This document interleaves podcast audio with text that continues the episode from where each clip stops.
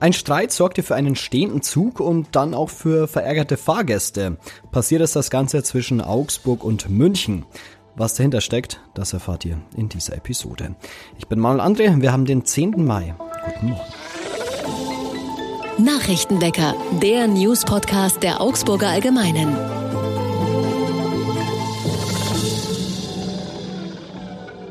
Und das sind unsere Augsburg-Nachrichten. Ein Pendlerzug aus München nach Augsburg hat am Montagnachmittag ungefähr anderthalb Stunden auf freier Strecke kurz vor Mehring gestanden. Grund dafür waren wohl Meinungsverschiedenheiten des Triebfahrzeugführers von Go Ahead und dem Fahrdienstleister der Deutschen Bahn zum Vorgehen nach einem Stopp. Dies sorgte letztlich dafür, dass der Zug nicht weiterfuhr. Die Situation ließ sich am Schluss nur lösen, indem Notfallmanager von Go Ahead und DB Netz zum Zug eilten und die Situation dort klärten. Auch die Bundespolizei kam zur Bahnstrecke, nachdem mehrere Fahrgäste aus dem mit 600 Personen besetzten Zug den Notruf wählten. Eine Passagierin erlitt eine Panikattacke und musste vom Rettungsdienst versorgt werden. Go Ahead und DB äußerten sich am Dienstag noch nicht inhaltlich zu dem Vorfall. Es müssten noch Fahrzeugdaten ausgewertet bzw. mit den Beteiligten gesprochen werden. Das Lastenrad-Mietsystem Lech Elephant ist an den Start gegangen. Vielleicht habt ihr sie schon gesehen. Die Leihräder werden an elf Standorten, vorwiegend in der Innenstadt, aber auch in Pfersee, Lechhausen und im Spickel angeboten. Das Mietsystem soll eine Möglichkeit für Bürgerinnen und Bürger sein, Lastenräder einmal auszuprobieren bzw. Menschen ohne Auto den Transport von Einkäufen oder größeren Gegenständen zu erleichtern. Der Preis liegt bei drei Euro pro Stunde. Die Stadt hatte vor drei Jahren ein Förderprogramm zur Anschaffung von Lastenrädern für Privatleute und Zusammenschlüsse von Bürgern gestartet, das nach kurzer Zeit überzeichnet war. Eine Neuauflage ist aus finanziellen Gründen zunächst nicht mehr geplant. Und das Klinikum Vincentinum startet in diesem Jahr ein millionenteures Bauprojekt. Der erste Schritt ist bereits gemacht, ein bestehendes Gebäude wurde abgerissen, auf dem Areal tut sich jetzt eine Baulücke auf. Hier wird in den nächsten Monaten ein großes Bauvorhaben umgesetzt. Zu den Ausgaben für das Millionenprojekt machen die Verantwortlichen keine Angaben. Dafür versprechen sie aber Verbesserungen für die Patientinnen und Patienten. Über 80 Ärzte und Belegärzte sowie rund 450 Mitarbeitende in Pflege, Verwaltung, Technik, Reinigung und Versorgung kümmern sich jährlich um etwa 20.000 stationäre und ambulante Patientinnen und Patienten. Nach Auskunft einer Sprecherin der Klinik gibt es mehrere Gründe für die Investition. Dazu zählen eine verbesserte stationäre Unterbringung der Patientinnen und Patienten, die Schaffung zusätzlicher Ambulanzflächen für die neuen Abteilungen der Klinik und der Bau einer neuen für alle zugänglichen Krankenhauskapelle. Als Bauzeit sind die Jahre 2023 und 2024 vorgesehen. Auf die internen Abläufe für Mitarbeiterinnen und Mitarbeiter habe die Baustelle wenig und für Patientinnen und Patienten keinen Einfluss.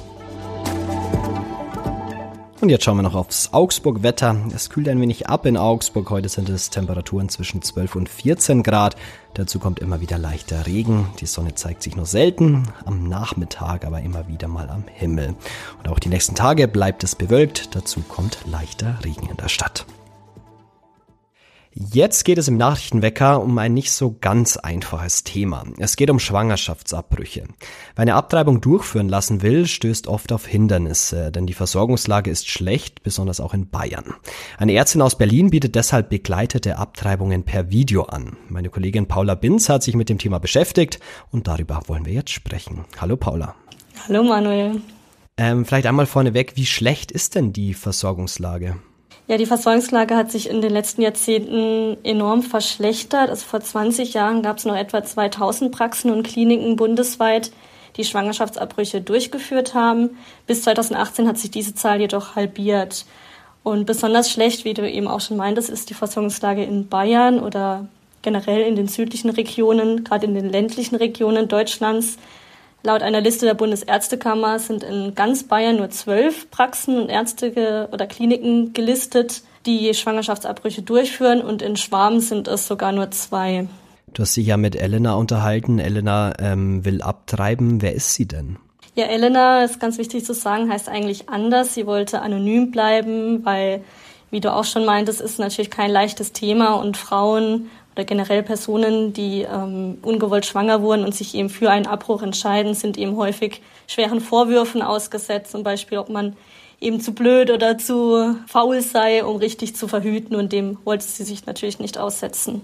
Und dann hat sie nach einer Möglichkeit gesucht, um abtreiben zu können. Wie ist sie denn dann zu dieser Ärztin gekommen, die es per Online-Video anbietet? Ja, in Deutschland ist ja die äh, Rechtslage so, dass jede Frau oder jede Person, die abtreiben möchte, äh, ein offizielles Gespräch bei einer anerkannten Beratungsstelle durchführen muss. Und genau das hat Elena eben auch gemacht. Also Elena stammt auch aus Bayern, ähm, aus einer ja, kleinen Stadt und war eben dort auch erst bei ihrer Frauenärztin, dann eben bei der Beratungsstelle und hat dort von diesem Angebot erfahren. Wie lief das denn dann schlussendlich ab? Wie muss man sich das vorstellen? Also grundsätzlich gibt es drei Videotermine mit der Ärztin aus Berlin oder, und ihrem Team.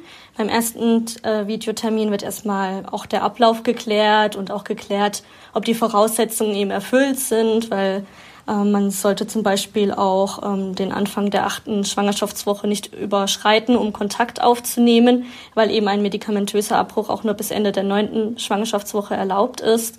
Dann braucht man eben auch ein Ultraschallbild, ein aktuelles. Man braucht eben eine Überweisung auch von der Ärztin vor Ort und eben auch eine Bestätigung, dass sie eben bei diesem verpflichtenden Beratungsgespräch waren. Und sobald diese Voraussetzungen erfüllt sind und sobald auch diese Dokumente in so einem sicheren digitalen Praxissystem hochgeladen sind, dann bekommen die Personen ähm, die Medikamente per Post zugeschickt. Und das sind dann zwei Tabletten. Die erste Tablette wird dann eben in einem zweiten Videotermin, also zusammen mit der Ärztin eingenommen. Das hebt dann schon die Schwangerschaftshormone auf. Meistens spüren dann die Personen noch keine Veränderung. Erst dann bei der Einnahme des zweiten Medikaments, das ist dann zwar nicht in per Video, aber nur im Beisein einer vertrauten erwachsenen Person, weil das dann eben die, eine starke Blutung auch auslösen kann. Und genau, dann müsste die Schwangerschaft eigentlich beendet sein. Wie ging es denn Elena damit? Also Elena beschreibt das auch als Glücksfall, dass sie auf diese Methode aufmerksam gemacht wurde. Äh, ihr ging es ähm, ja dem Umständen entsprechend gut. Natürlich ist es nie leicht, eine Schwangerschaft abzu brechen. Es war für sie auch eine sehr schwierige Entscheidung und auch eine sehr ja, nervenraubende äh, Prozedur, weil sie einfach sich unter sehr enormen zeitlichen Druck auch gefühlt hat, weil sie eben wusste, sie darf diese Fristen nicht überschreiten und hatte auch Sorge, dass die Medikamente vielleicht nicht passend ankommen oder dass irgendwas doch noch schief geht. Und das hat sie natürlich schon enorm gestresst und psychisch belastet, aber sie würde sich auf jeden Fall ähm, auch nochmal für diese Methode entscheiden und kann auch wirklich die Arbeit ähm, des Berliner Teams nur empfehlen. Ist die Methode denn sowas wie die Zukunft der Medizin vielleicht, dass man sowas noch mehr über Video anbieten kann? Also Frau Maffert und ihr Team, also die Frauenärztin, meinte, hat auch betont, dass ähm, solch ein Angebot natürlich gut ist, um eben diese Versorgungslücke zu schließen, die es ja offenbar gibt. Ähm, aber sie meinte auch, dass es oft für viele auch nur eine Notlösung ist. Und ihre Vision lautet auch, dass einfach die betreuende Ärztin vor Ort die Medikamente eben per Rezept äh, verschreiben kann und dass es so ein Angebot dann gar nicht mehr braucht. Aber natürlich, solange die Versorgungslage so ist, wie sie ist, ähm, ist das schon ein wichtiges Angebot. Du sprichst die Versorgungslage an. Was muss sich denn verbessern?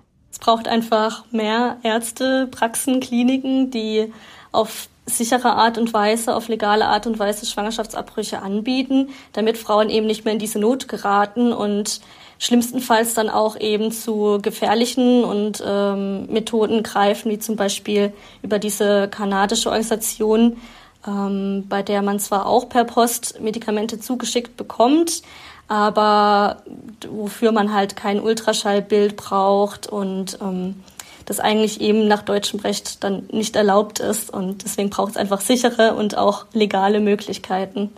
Dann danke Paula für das Gespräch. Den ganzen Text gibt es nachzulesen bei uns auf der Seite. Und auch das solltet ihr heute noch wissen. Es drohen wieder Warnstreiks. Der Streit zwischen der Deutschen Bahn und der EVG geht weiter. Die Bahn ist nach eigenen Angaben bei einem zentralen Knackpunkt im laufenden Tarifkonflikt entgegengekommen. Konkret geht es dabei um die Aufnahme des Mindestlohns in die Tariftabellen. Deswegen sieht die Bahn die Warnstreikankündigung als gänzlich überzogen und völlig unverhältnismäßig. Die EVG sieht das anders. Und Bund, Länder und Kommunen streiten seit Tagen über die Kosten für Geflüchtete. Heute Nachmittag setzen sie sich gemeinsam an einen Tisch. Beim Treffen im Kanzleramt soll es neben der Verteilung der Kosten auch um eine strengere Migrationspolitik gehen. So, und zum Abschluss habe ich noch eine kleine Geschichte. Kommt ein Mann mit einem Pferd in eine Straßenbahn. Was sich jetzt mal anhört wie der Anfang eines mehr oder weniger guten Witzes, ist in Fellbach bei Stuttgart tatsächlich passiert. Wie auf mehreren Videos im Internet zu sehen ist, ist ein Mann mit einem Pferd in eine Straßenbahn eingestiegen. Er ritt mit Cowboyhut und weißer Weste seelenruhig auf den Bahnsteig. Vor der wartenden Straßenbahn stieg er dann vom Pferd und führte das Pferd hinein. Mitgefahren sind die beiden vermutlich nicht, das zeigt wieder ein anderes Amateurvideo. Da war zu sehen, wie der Mann an derselben Haltestelle wieder davon ging. Wichtigste Frage, darf man jetzt Pferde mit in die Straßenbahn nehmen? Wichtig ist, dass keine Fahrgäste eingeschränkt oder belästigt werden oder auch kein Schaden entsteht. Das antwortete eine Sprecherin der Stuttgarter Straßenbahnen AG am Montag auf die Frage, ob Pferde in der Straßenbahn mitgenommen werden dürfen. Die Entscheidung liege letztlich beim Fahrer der Straßenbahn. Das sagt die Sprecherin. Ja, irgendwie interessant, dass es gar nicht mal verboten ist, da mit dem Pferd irgendwie reinzumarschieren. Naja, das war's für heute mit dem Nachrichtenwecker nicht nachmachen. Äh, danke fürs Zuhören und danke noch an Paula Binz für das Gespräch. Ich bin mal André und morgen hört ihr Lisa Pausch an dieser Stelle. Augsburg. Nachrichtenwecker ist ein Podcast der Augsburger Allgemeinen. Alles, was in Augsburg wichtig ist, findet ihr auch in den Show Notes und auf augsburger-allgemeine.de.